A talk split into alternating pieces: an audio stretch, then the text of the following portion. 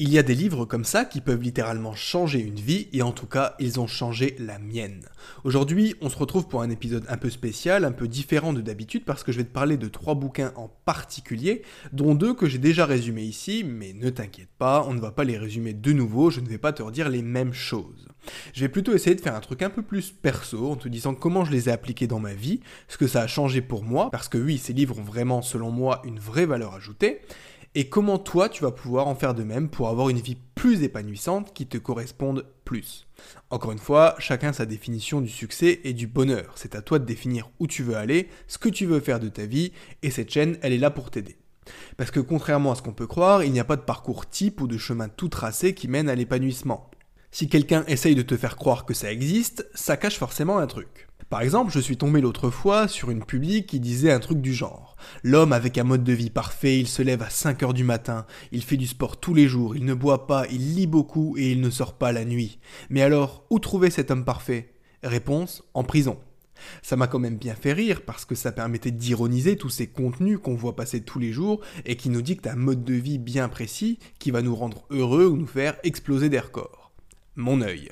Donc le développement personnel c'est personnel et ma définition du bonheur, d'une vie épanouie, elle tourne autour de trois piliers. Ces trois piliers sont la santé, donc qu'elle soit physique ou psychologique, l'argent, parce qu'on ne va pas se mentir, ça facilite quand même la vie quand on en a, et enfin l'amour au sens large, donc ça couvre la relation de couple évidemment, mais je connais beaucoup de personnes célibataires et à qui ça convient très bien. Donc ma définition, elle englobe aussi toute l'affection qu'on peut avoir de ses amis, de sa famille, et qui est selon moi tout aussi importante. À mon avis, et ça n'engage que moi, tu ne peux pas être à 100% bien dans ta vie si tu n'as pas les trois. Et si tu y réfléchis bien, tous les livres de dev perso tournent toujours autour d'un de ces trois piliers. Donc dans cet épisode, je vais te parler de trois livres qui vont te permettre d'améliorer ces piliers. À la fin de cet épisode, tu auras donc quelques clés pour péter la forme et la santé, te propulser financièrement et mieux gérer tes relations avec les autres. Alors reste bien jusqu'au bout.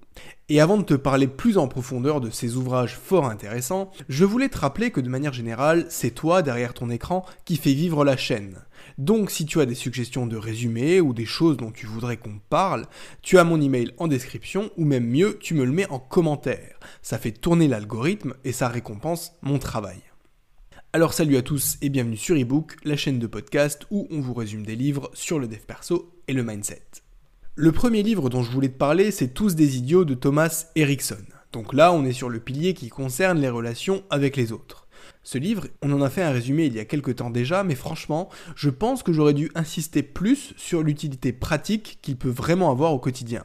Pour ceux qui débarquent sur cette chaîne, faisons un bref rappel. Ce livre, il va identifier et décortiquer quatre grands types de personnalités que l'auteur classe par couleur. Grosso modo, on a les rouges qui sont des fonceurs avec une personnalité dominante, les jaunes qui sont les rigolos de service, très avenants et qui aiment beaucoup les gens, les bleus qui sont hyper sérieux, organisés, très carrés, et enfin on a les verts. Les verts sont la personnalité la plus répandue et ils sont un mélange mesuré des trois autres couleurs. En gros, un vert, c'est Michel de la Conta.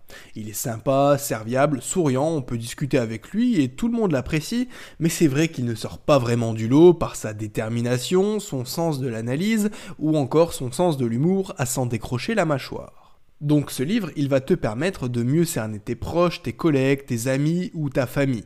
La promesse qu'il met en avant, c'est de savoir mieux communiquer avec les autres et mieux les comprendre. En bref, tu pourras développer tes relations avec eux plutôt que de les penser idiots. L'esprit du livre, c'est de dire que tu ne peux pas interagir n'importe comment avec n'importe qui. Si tu es jaune, donc hyper spontané, tu devrais plutôt éviter de te ruer sur un bleu en hurlant son nom parce que tu as une super nouvelle trop géniale à lui annoncer. Parce qu'au final, tu vas juste le mettre mal à l'aise et qu'en plus, il est par nature bien moins enthousiaste que toi. Ce qui te cause plein d'émotions à toi, bah pour lui c'est juste une information qu'il va assimiler sans forcément en faire tout un foin. Et même sans avoir à caser des gens dans une couleur, ça te permet vraiment de mieux repérer qui est extraverti ou introverti, qui est plutôt orienté relation ou orienté résultat. Et avec ça, tu vas créer une sorte d'équilibre dans les gens qui t'entourent. Par exemple, j'aime bien cette mixité de personnalités que j'ai aujourd'hui dans mon entourage. Je sais quel rouge aller voir quand j'ai besoin d'un coup de pied au cul, quel jaune aller voir quand j'ai une baisse de morale, ou encore quel bleu aller voir quand j'ai envie d'avoir des discussions profondes sur les origines de ce monde. À charge pour moi de leur rendre l'appareil en temps voulu, bien entendu. Parce qu'en soi, faire un pas vers les autres, c'est toujours récompensé. Ça paye toujours à un moment donné. Pour ma part, c'est même littéralement le cas. Si tu as écouté mon résumé du livre de Chris Voss sur la négociation, tu te souviens peut-être de l'anecdote de l'agent immobilier. À l'époque, j'avais tout de suite compris qu'il était jaune et je suis rentré dans son jeu. C'était vraiment quelqu'un de sympa et par mimétisme, j'ai essayé de me montrer aussi enthousiaste que lui. Au final, il a fini par m'apprécier, à baisser sa garde et à lâcher des infos qui m'ont bien servi à négocier le bien que j'ai fini par lui acheter. Tout ça pour dire que moi, qui suis majoritairement bleu, j'ai fait un effort vers lui et ça lui a fait super plaisir, tandis qu'à moi, ça ne m'enlevait rien, bien au contraire. Donc ce livre un peu bizarre qui classe les gens par couleur, finalement, il peut servir au business et à développer ta situation financière. Ce qui m'amène au livre suivant, L'autoroute du millionnaire de MJ de Marco. Bien entendu, ce livre est un incontournable si tu es intéressé par les finances perso ou la liberté financière. C'est un ouvrage coup de pied au cul parce qu'il fait la guerre à l'enrichissement lent. Parce que non, on ne devient pas riche seulement en épargnant 10% de son salaire et en limitant les sorties. Et je pourrais t'en parler des heures durant parce que j'étais le premier à croire ça. Évidemment, à l'époque où je pensais comme ça, j'étais frustré, les résultats n'étaient pas à la hauteur de l'effort fourni, et c'est pour ça que je dis que ce livre a changé ma vision de l'enrichissement. En fait, on ne doit pas forcément chercher à dépenser moins, mais plutôt à gagner plus. C'est comme ça qu'on devient riche et aussi qu'on évite les frustrations. On a des résultats concrets, on peut se récompenser pour ça sans culpabiliser, et ça nous motive à en faire toujours plus. Ça, c'est un vrai mindset de personne riche, et c'est la seule façon de profiter de sa richesse à un âge raisonnable. On voit beaucoup de gens dire sur Internet que c'est possible de devenir millionnaire en faisant du DCA, donc en investissant en bourse tous les mois et en laissant faire les intérêts composés. Je suis moi-même le premier à le dire et c'est parfaitement vrai. Le problème, c'est qu'avec cette seule méthode, on ne devient riche que quand on est vieux et c'est quand même dommage de ne pas en profiter plus tôt. Après tout, c'est quand on est jeune qu'on a envie de pouvoir se payer des tours du monde ou des belles voitures. Donc la méthode lente, c'est un bon complément pour la retraite, et il vaut mieux devenir riche vieux que jamais. Mais bon sang, comment devenir riche quand on est jeune? Il faut emprunter ce que l'auteur appelle la voie rapide. Elle consiste à décorréler l'argent du temps passé à l'obtenir. En gros, il va s'agir de créer un business qui touche plusieurs personnes et de façon intemporelle. Je m'explique. Quand tu vas au boulot, c'est du one shot.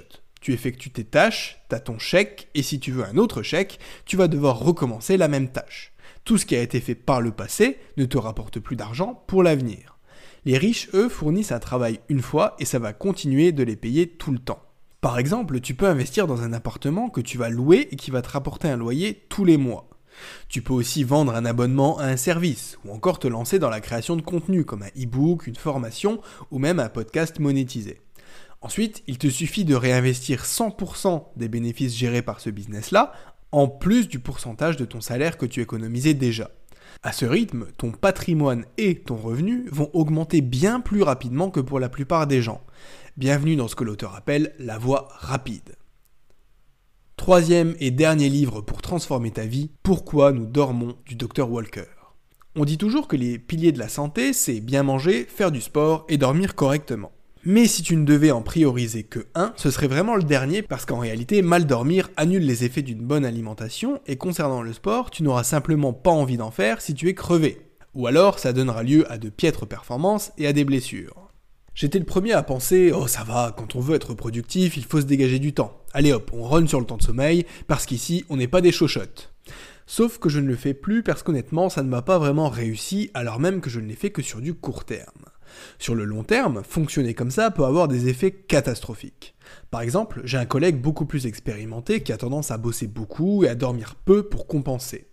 Il reste tard le soir au bureau, et quand je m'en suis aperçu, je me suis dit qu'après tout, c'est tout à son honneur. Il devait vouloir que tous ses dossiers soient nickel pour le moment où il partirait à la retraite dans deux ou trois ans. Sauf qu'au détour d'une conversation, j'ai appris qu'il avait 46 ans. J'ai alors compris que les poches qu'il avait sous les yeux n'étaient pas des rides mais des cernes, et que ses cheveux étaient complètement blancs, non pas à cause de l'âge, mais du stress et de l'épuisement. Et encore, c'est que l'aspect physique et esthétique, mais il reste encore toute la partie qu'on ne voit pas, comme la partie psychologique ou encore toutes les maladies graves qu'un manque de sommeil peut générer. Si tu as déjà écouté mon résumé de ce livre, ou si tu l'as déjà lu, tu sais par exemple que le risque de cancer, de maladies cardiovasculaires ou encore d'Alzheimer est beaucoup plus élevé. Depuis que je l'ai lu, je fais beaucoup plus attention à ma consommation de café et à tout ce que je fais avant d'aller dormir. Parce qu'en effet, les deux autres piliers peuvent te laisser une deuxième chance. Quelqu'un qui a perdu l'amour peut le retrouver, et quelqu'un qui a fini ruiné peut se refaire. Pour la santé, ça n'est pas toujours comme ça. Ça dépend beaucoup de quoi on parle.